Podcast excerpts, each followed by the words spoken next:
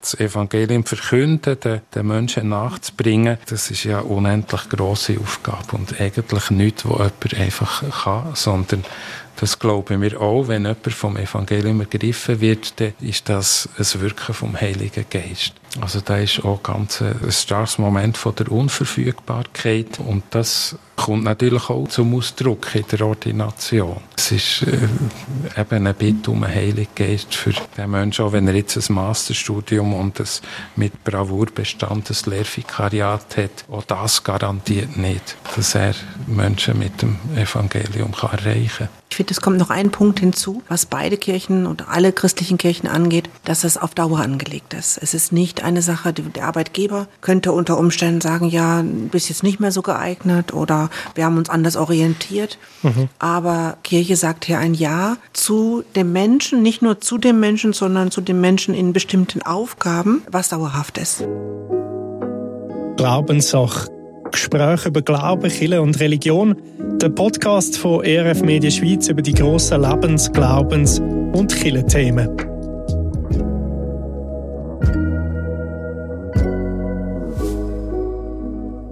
Heute äh, von der Uni Luzern sind wir da in einem schönen Raum. Und zwar geht es um das Sakrament oder das Ritual von der Weihe, von der Ordination. Das sind zwei verschiedene Begriffe, weil wir von zwei verschiedenen Kirchentraditionen her heute auch reden. Und ähm, wir stellen uns heute die Frage, warum braucht es dann nach so einer langen Ausbildung überhaupt noch so ein Ritual oder so ein Sakrament von der Weihe oder von der Ordination? Was bedeutet es und warum ist es überhaupt so wichtig? Das machen wir heute mit äh, Birgit Jägle-Merz. Du bist sozusagen unsere Gastgeberin heute da. Wir dürfen zu dir kommen, Uni Luzern. Also danke, dass wir da sind. Du bist Professorin für Liturgiewissenschaft an der Unis Luzern und Chur. Und dann ist noch von Bern hergekommen der Matthias Zeindler. Er leitet den Bereich Theologie bei der reformierten Kirche Bern, Jura, Solothurn und bist auch noch emeritierter Professor für systematische Theologie. Mhm. Also herzlich willkommen, Matthias. Danke, ja. bist du dahin gereist. Als Einstieg würde ich so ein bisschen die Frage stellen, Ordination und Weihe im persönlichen Leben. Was heißt das bei euch? Hat es da auch einen persönlichen Approach oder einen Bereich, vielleicht einen Moment gegeben in eurem Leben, wo die Ordination oder Weihe persönlich geworden ist? Matthias, vielleicht als Eröffnung. Ich habe gelesen, du bist mal ordiniert worden, oder? Ist das richtig? Ja, ich bin ordiniert worden und es, ich kann sagen, das ist bis heute etwas sehr Wichtiges für mich. Vielleicht vergleichbar mit meiner Trauung oder mit meiner Taufe. Man wird eingesetzt als Pfarrer von seiner Kirche. Das heißt als äh, der, der äh, der Auftrag hat, das Evangelium zu verkünden in seiner Kirche. Und das ist etwas, was man nicht einfach als Job macht, sondern wo man mit seinem ganzen Leben eigentlich dafür einsteht. Und heute arbeite ich ja nicht mehr als Pfarrer in einer Gemeinde, aber immer noch bei der Kirche und habe auch bei der Universität geschafft und habe mich eigentlich an beiden Orten immer auch als Verkündiger vom Evangelium und in dem Sinn noch ein bisschen als Pfarrer verstanden. Wie lange bist du als Pfarrer dann tätig gewesen? 14 Jahre in verschiedenen Gemeinden. Also kommst du von der Basis her jetzt äh, und ja. bist jetzt in dem Sinn weitergegangen. Du, Birgit? Ich bin äh, Mitglied in der römisch-katholischen Kirche und die römisch-katholische Kirche kennt die Unterscheidung zwischen den Ordinierten und den anderen Getauften. Wir müssen das so ein bisschen differenzierter natürlich nachher betrachten. Aber zunächst einmal die römisch-katholische Kirche weit oder ordiniert. Wir kennen beide Begriffe. Keine Frauen. Und auch nur Männer, die nicht verheiratet sind. Da gehen wir doch gerade in die grundsätzlichen Begrifflichkeiten rein. Ordination und Weihe. Natürlich müssen wir da jetzt äh, von zwei Anfahrtswegen kommen. Mhm. Aber was sicher so ist, die Begriffe, die sind ja nicht mehr überall so geläufig. Innerhalb der Kirchen natürlich schon. Aber wenn jetzt jemand von außerhalb der Kirche kommt, denkt er, was bedeutet das überhaupt? Jetzt der Begriff Weihe. Kannst du mal schnell sagen, mhm. was bedeutet das überhaupt?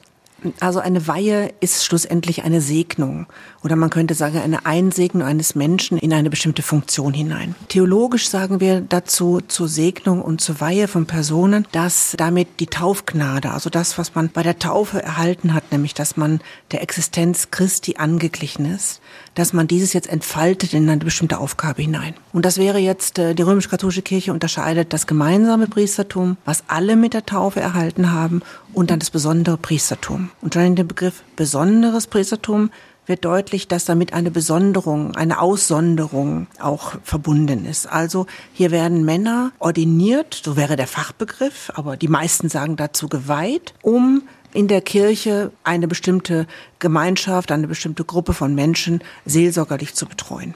Das heißt aber nicht, dass die besonders Geweihten besser sind als die anderen. Nein, das äh, theologisch, ich las mal das, äh, dass es da hieß, ordinierte oder geweihte Männer sind dem Himmelreich kein bisschen näher wie die anderen. Das ist schon wichtig, ja. Sondern es ist tatsächlich eine Besonderung, eine Übergabe einer geistlichen Kraft, eine Besonderung, um das Volk Gottes zu weiden, wie das dann heißt. Und diese Begriffe müssen wir dann übersetzen. Das ist praktisch eine Leitungsfunktion die mit der Ordination oder mit der Weihe verbunden Vergleichbar ist. wie mit einem Hirt, der seine Schafe Ganz genau. Dieses, so dieses, das Bild aus dem Psalm 23. Genau. Dieses Bild steht im Hintergrund, ja. Mhm. Und du hast ja jetzt auch noch erwähnt, es gibt auch noch eine Ordination. Willst du vielleicht das auch noch schnell Ja, die Ordination ist letztlich der Fachbegriff für das, was gemeinhin als Weihe bezeichnet wird. Aber letztlich ist das eine Ordination. Und Ordinare, das lateinische Wort, sagt in dem Zusammenhang nicht viel, weil Ordinare einfach nur ordnen heißt. Mhm. Also ob, obwohl man da jetzt dann wieder auch in die Richtung kommt, das Volk Gottes wird geordnet in dem Sinne, dass bestimmte Personen, die eine besondere Geistesgabe dazu haben, zur Leitung beauftragt werden. Mhm.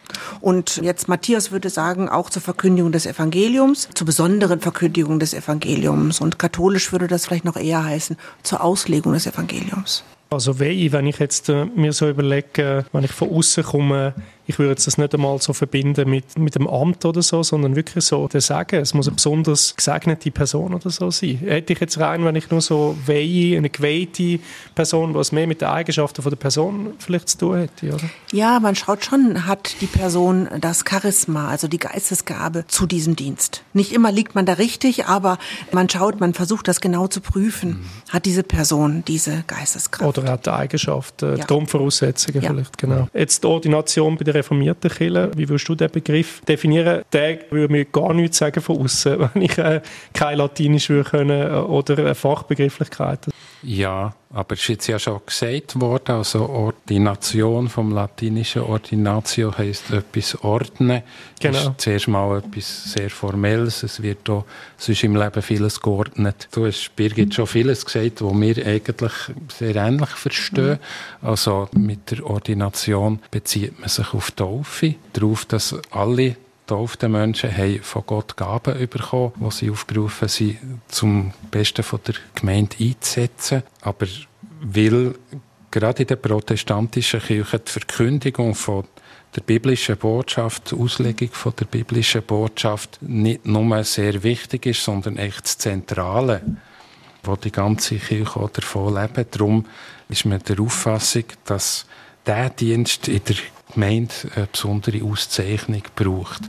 Und dass Gott immer wieder Menschen beruft und Menschen seiner Kirche auch schenkt, damit sie diesen Dienst wahrnehmen. Ein wichtiger Unterschied, der eigentlich ein Grund war für die Reformation im 16. Jahrhundert, ist, dass man seitdem ablehnt, dass es irgendeine Differenz gibt zwischen den Geweihten oder Ordinierten und den Nicht-Ordinierten. Der Martin Luther, der Reformator, hat einmal gesagt, wer tauft sei, der sei auch Priester und Bischof. Und das wäre ja der viel zitierte Begriff vom Priestertum aller Glaubenden. Und dann ist einfach sozusagen die Ordination wie noch eine spezielle Hervorhebung eben genau von dem Dienst und nicht eine Abhebung eben genau. von, von etwas anderem. Also wir sind ähnlich dann unterwegs wie bei der Katholiken. Wir reden von einem funktionalen Amtsverständnis. Also das will heißen funktional? Das heisst, äh, es gibt eigentlich eben keine Unterschiede, das stehen alle auf der gleichen Ebene, aber in der Gemeinde braucht es ganz unterschiedliche Talente, unterschiedliche Dienste, unterschiedliche Funktionen und eine von denen halt die zentrale ist die Verkündigung. Das ist auch, nehme ich an, jetzt gerade die Ordination oder auch die Weihe kann eine Wertschätzung sein, oder um das vielleicht auch hervorheben, eben, was du gesagt hast, dass eben genau auch die Leitungsfunktion, dass man wieder das wertschätzt, hey, das ist jetzt etwas Besonderes, da braucht es auch besondere Verantwortung, nehme ich ja, an. Ja, das ist es so, ja. Und also das wird bei uns auch innerhalb vom Ordinationsgottesdienst ausgesprochen. Wir als Kirche, wir glauben, dass ihr eine Berufung habt von Gott in diesen Dienst. Mhm. Und da schwingt viel Wertschätzung mit, aber vor allem natürlich auch viel Dankbarkeit. Das würden wir theologisch ganz, ganz ähnlich sehen. Wir haben auch ein funktionales Verständnis vom besonderen Priestertum. Ich betone das extra, das Besondere, mhm. was äh, auf der Grundlage des gemeinsamen Priestertums erwächst. Gleichzeitig ist aber auch ein Verständnis, was sich über Jahrhunderte gewachsen hat, dass das ontologisch etwas anderes ist. Das heißt, also das ontologisch ist nicht leicht zu erklären, dass es wesensmäßig was anderes ist. Dass diese Berufung, die vorausgesetzt wird für, für eine Weihe, für eine Ordination, mit der Person, also dass, dass der Heilige Geist etwas in dieser Person auch verändert, dass diese Person zu diesem Dienst in der Lage ist, dass diesen Dienst ausüben kann. Und das ist ein auch geschichtlich gewachsenes Verständnis. Wenn man schaut, Matthias hat zu Recht gesagt, dass die Frage der, des besonderen Priestertums tatsächlich einer der Gründe gewesen ist, weshalb es zur Reformation gekommen ist, weil sich über die Jahrhunderte, und das fing schon relativ früh an, schon relativ früh, das heißt also ab dem Mittelalter, was etwa dem fünften Jahrhundert beginnt, dass Kirche nicht mehr die Gemeinschaft der Getauften ist, sondern Kirche mehr und mehr verstanden verstanden wird als der Klerus, die Priester, das ist Kirche. Und der steht die Christianitas, die Christenheit gegenüber. Und der Klerus ist praktisch die Kirche. Sodass die Kirche, also dieser Klerus, etwas Abgehobenes und etwas ganz anderes gewesen ist. Und auch die Gläubigen, die Christenheit im Grunde überhaupt keine Möglichkeit hatten, hatte direkt mit Gott in Verbindung zu treten, weil immer der Klerus eigentlich nur die Aufgabe hatte, diese Mittlerfunktion wahrzunehmen. Und da sind wir aber spätestens nach der Reformation, dann hat die katholische Kirche noch eine Zeit lang, oder der Heilige Geist hat noch eine Zeit lang gebraucht in der katholischen Kirche, bis er auch dieses gemeinsame Priestertum als Grundlage für alles wiederentdeckt hat. Und das hat natürlich auch zur Folge, dass es auch ein verändertes Verständnis des besonderen Priestertums mhm. gibt obwohl das auch noch nicht ganz ausgegoren ist. Also was ich jetzt hier sage, wenn hier jemand anders säße aus der römisch-katholischen Kirche, der würde das wahrscheinlich anders akzentuieren. Ja, von außen sieht man es ja immer anders. Oder? Also von außen sieht man es anders. Und wir haben jetzt gerade auch mit im, im Zuge auch der Missbrauchsskandale sehen wir, dass die Machtfülle die Priestern oder auch ordinierten Personen, wir haben leider auch die Situation auch in der, in der evangelischen Kirche, äh, dass strukturell diese Machtposition, die diese Beauftragten, diese besonderen Priester haben, dass die auch unheilvoll wirken kann. Mhm. Ich möchte noch ein bisschen aufs Geschichtliche jetzt kommen, wenn wir die beiden Rituale anschauen oder eben das Sakrament bei euch ja Weihe. Von wo kommen die Rituale? Was ist das für eine Geschichte, auch für einen Grund dahinter, was man das macht? Also religionsgeschichtlich gibt es immer in erster Linie Männer, die in besonderer Weise mit kultischen Aufgaben beauftragt waren.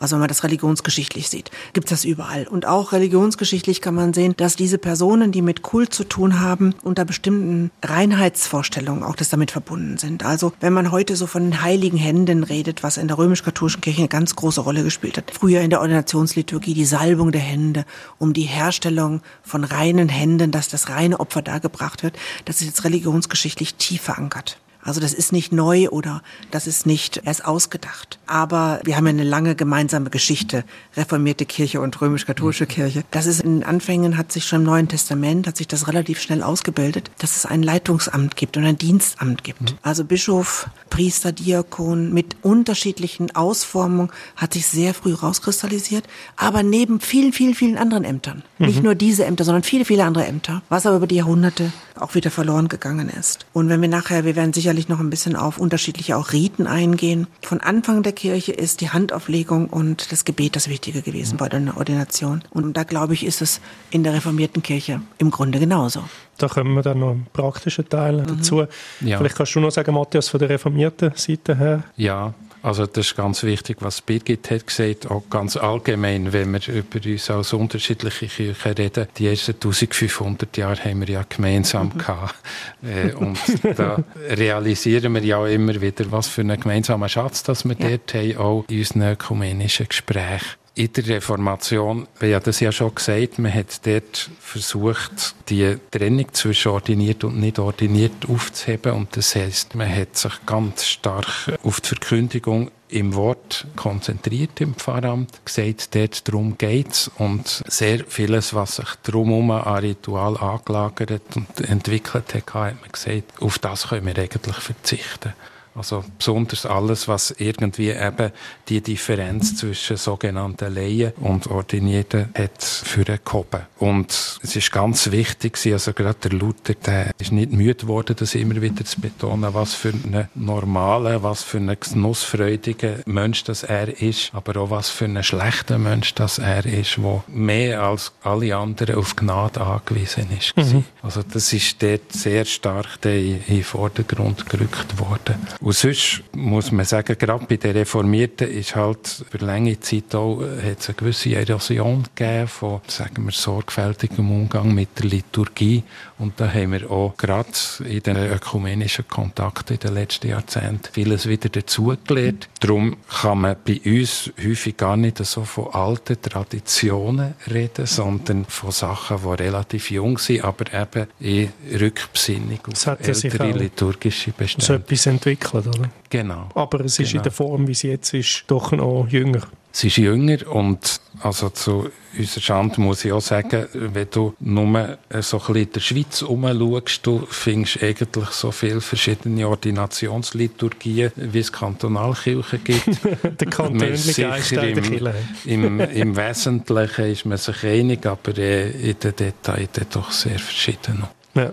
Gehen wir doch mal zum Praktischen Ich habe mir schon überlegt, ich habe das wahrscheinlich noch gar nie bewusst erlebt. Also ich bin ja vom Hintergrund reformiert. Meine Frau ist aber katholisch. Und ich wüsste jetzt nicht eins zu eins, wie so eine Ordination oder Weihe abläuft, auch wenn ich es mir vielleicht kann vorstellen ungefähr.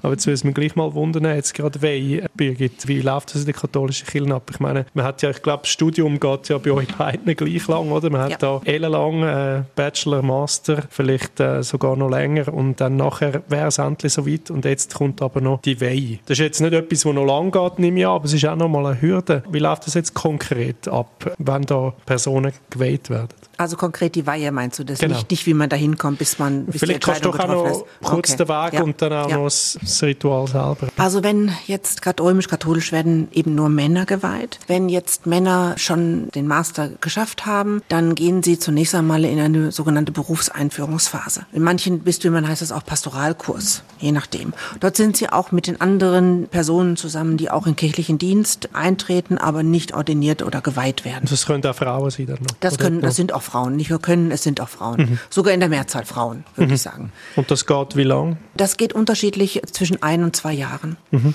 Und auch die Praxis, wann jemand dann zur Weihe ansteht, das ist auch in den Diözesen unterschiedlich. Es sind ein, zwei, drei Jahre, manchmal ist es auch länger, je nachdem, wie lange man sich noch nicht sicher ist, ob die Berufung für die Person das Richtige ist. Also kann sich noch recht lang hinziehen. Es kann sich noch recht lang hinziehen. Ja. Es kann dann sein, jemand arbeitet in der, in der Pastoral, in der Gemeinde und in anderen Funktionen und entscheidet sich aber erst nach einigen Jahren dazu, sich weihen zu lassen. Mhm. Aber man ist gleich schon in einer leitenden Funktion dann tätig das, oder mehr noch so pastoral assistierend?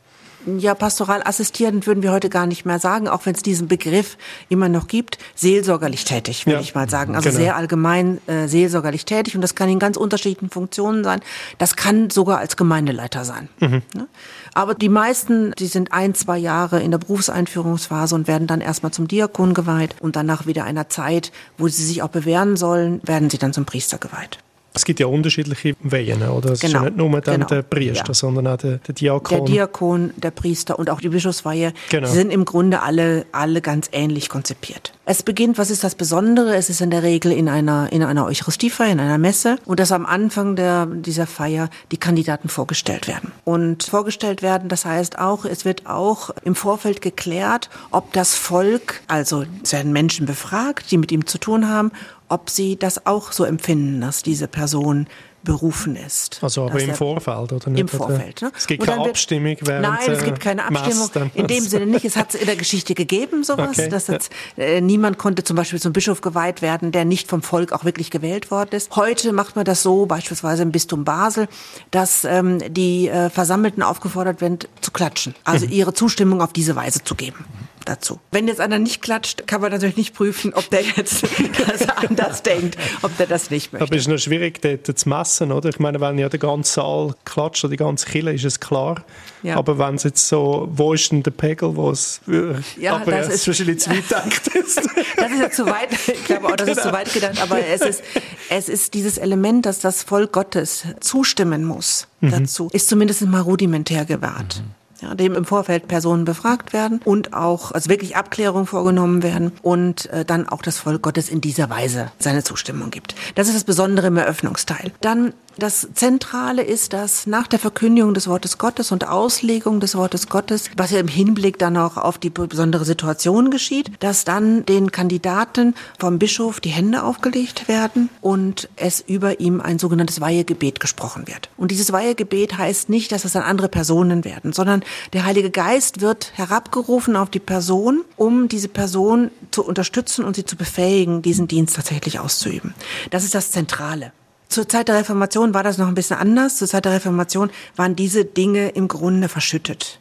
Also es gab auch eine Handauflegung, es gab auch noch eine zweite Handauflegung und da wir irgendwo ganz woanders, wo das Gebet ist. Man hat das ganz anders verstanden zu der mhm. damaligen Zeit. Wichtiger waren zur Zeit der Reformation die sogenannten ausdeutenden Riten, also die, die Riten, die nachher kommen, nämlich diese verschiedenen Salbungen und hier hat man dann, vor allen Dingen sind die Hände gesalbt worden im Vorkonziliaren, also vor dem Zweiten Vatikanischen Konzil und die Hände wurden dann auch eingewickelt, damit das richtig das sogenannte Krisamöl, das ist ein besonderes Öl, was immer verwendet wird, wenn es um Heilige den Geist geht, besonders einwirken soll. Das macht man aber heute nicht mehr so, nehme ich an. Man salbt auch noch die Handinnenflächen, mhm. aber man bindet sie nicht ein. Und mhm. man hat auch diese Salbungen ganz zurückgefahren. Man wollte sich nicht ganz davon trennen, weil man auch im Alten Testament ja eine ganze Reihe von so Ermächtigungssalbungen kennt dass da Priester, Könige gesalbt worden sind. Mhm. Und so ähnlich versteht man das heute auch. Weiterhin ausdeutende Reden sind, dass die Amtsinsignien überreicht werden, dass also bei der Priesterweihe das Messgewand überreicht wird, bei der Bischofsweihe dann auch Mitra und Stab überreicht wird, solche Amtsinsignien. Ne? Sind aber immer ausdeutende Riten. Mhm. Also es ist nicht das Zentrum, das sondern sie, sie deuten aus. Auch wenn in der Wahrnehmung diese Riten nicht, nicht unerheblich sind. Also wenn dann die jungen Priester oder die Neupriester eingekleidet werden, dann kann das nebenbei passieren oder es ganz zentral passieren. Und da, da sieht man schon, phänotypisch sind ausdeutende Riten schon relativ wichtig. Und so ein wichtiges Element ist noch, dass die Neugeweihten umarmt werden. Von den in der Priesterweihe, von allen anwesenden Priestern wird ihnen praktisch der Friedensgruß entrichtet, um deutlich zu machen, dass sie in die Gemeinschaft der Priester aufgenommen worden sind. Das sind im Grunde die zentralen Zeichen, die beim Diakon vorkommen, beim jeweils etwas unterschiedlich äh, verbunden, bei der Priesterweihe und auch bei der Bischofsweihe. Und nachher ist man eigentlich so wie dabei, also drin geweiht jetzt in dem man Ist dann, man ist dann geweiht und jetzt bei der Priesterweihe würde jetzt auch, würden die neu geweihten Priester mit dem Bischof zusammen konzelebrieren, wie man das sagt. Mhm. Also dass die Eucharistie zusammen mit ihm feiern. Matthias, wie wird man ordiniert? Also sicher, wenn man als Ungeweihter in den Gottesdienst kommt, würde ihm sehr vieles sehr ähnlich vorkommen, wenn man vorher in einer Priesterweihe gewesen wäre. Es ist auch ein feierlicher Gottesdienst. Er wird geleitet von der jeweiligen Kirchenleitung. Aber da gibt es jetzt wieder kantonale Unterschiede. Ich rede jetzt von Bern. Dort hat man sehr eine ausgeklügelte Ordinationsliturgie, wo zum Beispiel wichtig ist, dass auch noch das Präsidium von der Synode, also vom Kirchenparlament, auch noch eine Rolle übernimmt, zum zu zeigen, das ist wirklich ein Gottesdienst von der ganzen Kirche. Es ist die ganze Kirche, die da den Auftrag erteilt. Es gibt auch zuerst einen Gebets- und Predigtteil und auf das hin kommt dann der Ordinationsakt im engeren Sinn. Da ist zuerst mal wird der zu Ordinierenden ein Versprechen abgenommen also gelobet dir, jetzt das Wort Gottes gemäß dem Alten und Neuen Testament, nach mhm. bestem Wissen und Gewissen auslegen, etc., etc. Was wichtig ist, dass zum Beispiel auch gesagt wird, werdet ihr auch in der Gesellschaft, auch im, im Staat gegenüber immer wieder deutlich machen, das Evangelium ist nicht nur etwas, das für einen kleineren Kreis gilt, sondern das gilt für die gesamte Gesellschaft. Wir sind der Meinung, es ist etwas, das der Staat soll ernst nehmen Also nicht nur ein Kille interner Dienst. Genau, Sinn, ja. genau. Und auf das hin haben bis jetzt in allen Ordinationen, wo ich dabei war, die zu Ordinierenden gesagt, ja, mit Gottes Hilfe. Mhm. Und wenn das erfolgt ist, dann kommt man nachher auch zum Ordinationsakt mit äh, Handauflegung, mit Gebet, wo je nach Akzentsetzung ist mehr eben ein Bitte um einen Heiligen Geist oder es ist mehr eine Segnung. Mhm. Und nachdem werden nachher die jetzt Ordinierten, das ist ja der Wechsel, der stattgefunden hat, Ab dann sind sie Ordinierte, werden ermächtigt, die Aufgaben vom Pfarramt auch tatsächlich zu übernehmen.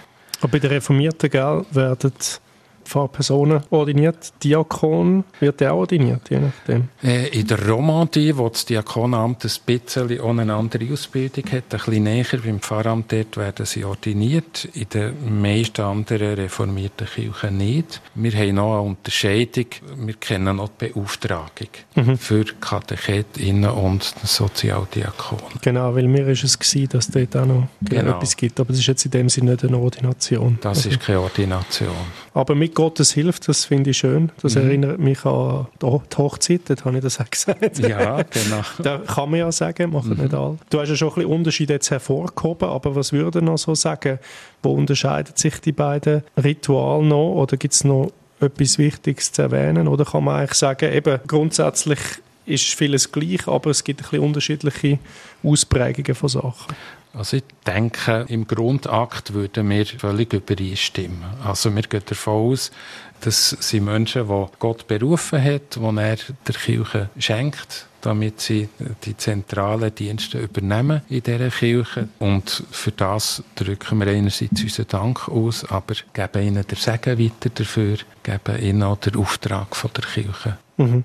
Also das würde ich auch sagen. Wir haben natürlich auch eine gemeinsame Geschichte. Also, dass man jetzt erwartet, dass die Riten sich tatsächlich riesig unterscheiden, das würde ich gar nicht von ausgehen. Mhm. Das, was reformierte Kirche natürlich viel weniger macht, sind solche ausdeutenden Riten. Mhm. Das macht sie viel weniger, die jetzt auch römisch-katholisch natürlich sehr gewachsen sind die aber auch so als Zeichen verstanden werden können, dass diese Geweihte nun andere sind. Also jetzt nicht nur eine Besonderung, sondern einen besonderen Status im Himmelreich oder sonst wo haben. Und das ist bei diesen ganzen ausdeutenden Riten wirklich eine Gefahr, dass man den Eindruck hat, dass die Menschen auf einmal andere werden. Ja, das hat man wirklich ja. mal das Gefühl. ja, das hat, und man, dass sich das mit Riten und Gottesdienst sich etwas verändert, das sieht man ja schon bei einer Eheschließung. Da haben wohl die meisten Hörer und Hörerinnen äh, so Erfahrungen damit, dass sich Natürlich, man liebt sich schon lange, hoffen, dass man sich schon lange liebt und man sagt dann, man hat schon lange Ja zueinander gesagt. Mhm. Und eine, eine also Eheschließung, ja, ja, so. eine Eheschließung, wo man dann vor Gott und der Kirche oder der Gemeinschaft der Versammelten dann sagt, ich nehme dich als, als meine Frau und dies nicht nur, nicht nur bis morgen oder übermorgen oder bis nächstes Jahr, sondern das auf Dauer ausgerichtet, das verändert etwas im Menschen. Mhm. Mhm römisch-katholisch, wir kennen auch eine ganze Reihe von Beauftragungen. Die Beauftragungen sind jetzt in den letzten Jahren, haben die auch viel mehr Gewicht bekommen. Jetzt im pastoralen Dienst beispielsweise werden Menschen, die genau die gleiche Ausbildung haben wie Priester, auch beauftragt für diesen Dienst, was dann Segnungsgottesdienste sind interessanterweise mit weniger ausdeutenden Riten. Sie sind aber schon auch, sie haben schon eine gewisse Nähe, Annäherung an die Ordinationen. Mhm. Also man kann nicht sagen, es wäre total was anderes. Und das verändert auch etwas. Ich habe beispielsweise eine, eine Beauftragung zur akademischen Lehrerin. Das hatten wir damals uns in Kur überlegt. Es waren noch einige andere Kollegen, die das äh, gerne wünschten. Und im Grunde ist das eine Segnung und ein Wahrnehmen von Kirche und ein Ja sagen zu mir als meiner Person. Und das verändert etwas.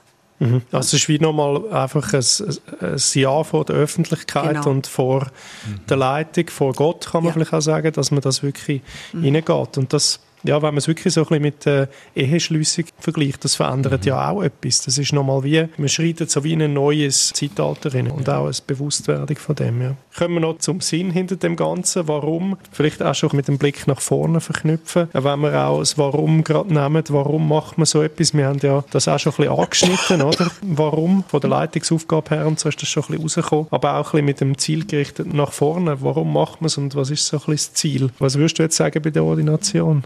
Warum man das macht. Und du hast ja schon In einer ein vorher hast du die Frage gestellt, warum muss man es überhaupt noch machen oder warum macht das Kirche noch nach dieser ganzen Ausbildung? Das ist schon wichtig, dort eben die kirchliche Seite deutlich zum Ausdruck zu bringen. Also wenn man ein akademisches Studium absolviert hätte, erwirbt man sich meistens alle möglichen beruflichen Berechtigungen und dort ist für uns wichtig, ja, die braucht es.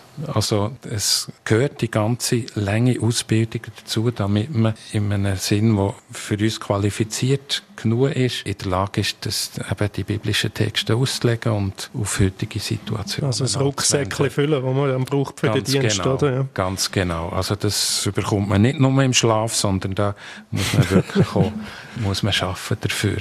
Aber es ist ja am Ende nicht der Staat oder die Universität, die entscheidet, ob jemand qualifiziert ist für den kirchlichen sondern es ist eben Kirche. Und da haben wir genauso wie dir auf katholischer Seite, wir haben dann noch ein Praktikum, wir sagen dem das Lehrvikariat, das dauert 14 Monate. Und dort gibt es eine kirchliche Begleitung, enge kirchliche Begleitung und wo auch immer ein qualifizierendes Element hat, dass am Schluss wirklich die Kirche mit Überzeugung kann sagen, mal, die Person, die ist geeignet für das. Aber man könnte es jetzt auch mit anderen, äh, sage ich mal, Studiengängen vergleichen. Wenn ich jetzt ein Anwalt wird, klar muss ich dort auch noch Qualifikationen ja. und Hürden überwinden. Aber wenn ich einmal so den Ausbildungsuniversitären Teil durch habe, dann kann ich ja zu einem Arbeitgeber gehen und der stellt mich an und ich habe die Qualifikation. Jetzt, wenn ich zu der Kille gehe, muss ich gleich auch noch einen Ausbildungsteil machen und muss nachher noch die Fähigkeit haben, dass die Leute sagen, ich werde ordiniert. Das kann ja schon noch mal wie eine Hürde sein. Also die Hürde ist das Praktikum, oder?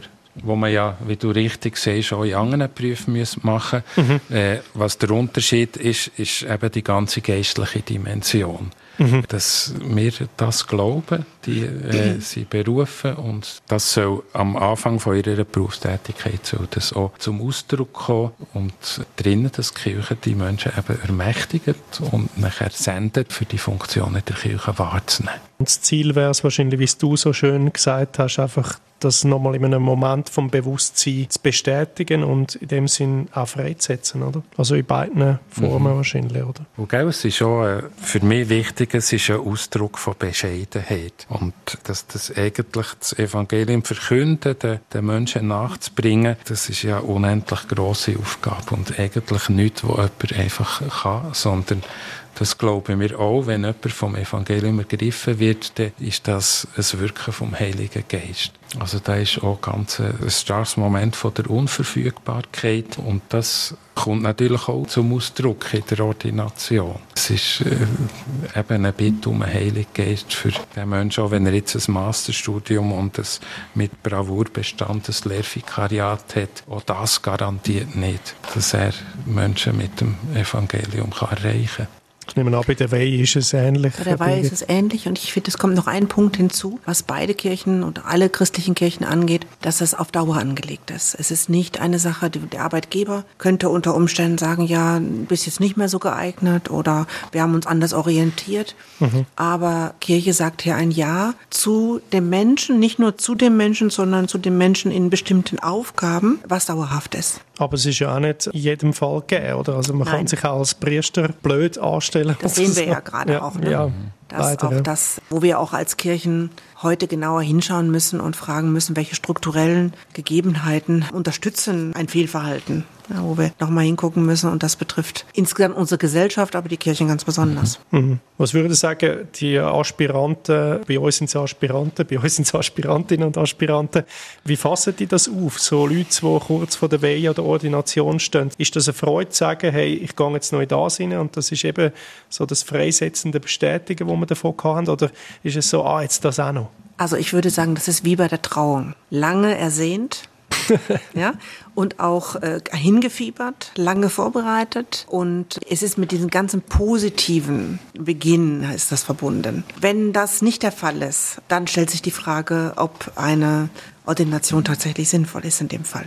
Mhm. Zu dem Zeitpunkt vielleicht ja. auch. also es ist noch interessant, die Erfahrung, die ich mache, auch bei der Vorbereitung von diesen Vikarinnen und Vikaren auf die Ordination. Das ist meistens so im zweiten Drittel oder dritten Viertel vom Lehrvikariat kommen sie mal zu uns und dann fangen wir einfach an, auch pragmatisch äh, ein bisschen mit ihnen die Liturgie zu erarbeiten und bis zu dem Zeitpunkt haben die meisten nie etwas von Ordination gehört. Und schon gar nicht irgendetwas Ordinationstheologisches. Also auch in der äh, Ausbildung nicht, im ganzen Studium Nein, nicht. das ist, das ist äh, im Blick auf den ganzen Stoff, den du da musst verarbeiten musst. Es ist sehr selten, dass das auch in einer Lehrveranstaltung bei uns vorkommt. Aber kennt man es dann nicht sonst auch aus der Tradition der Kirche? Je nachdem. Mal, mal aber ja. weißt, die Tradition die ist so breit und so tief. Gell? Also da, da hast du in diesen paar Semestern, die du zur Verfügung hast, eigentlich alle Hände voll ja. mit, anderem zu tun. Und auch nicht gerade das äh, Wichtigste, das Vordergründigste. Nein, genau. So, ja, genau. Aber es ist dann interessant, ich mache dann eine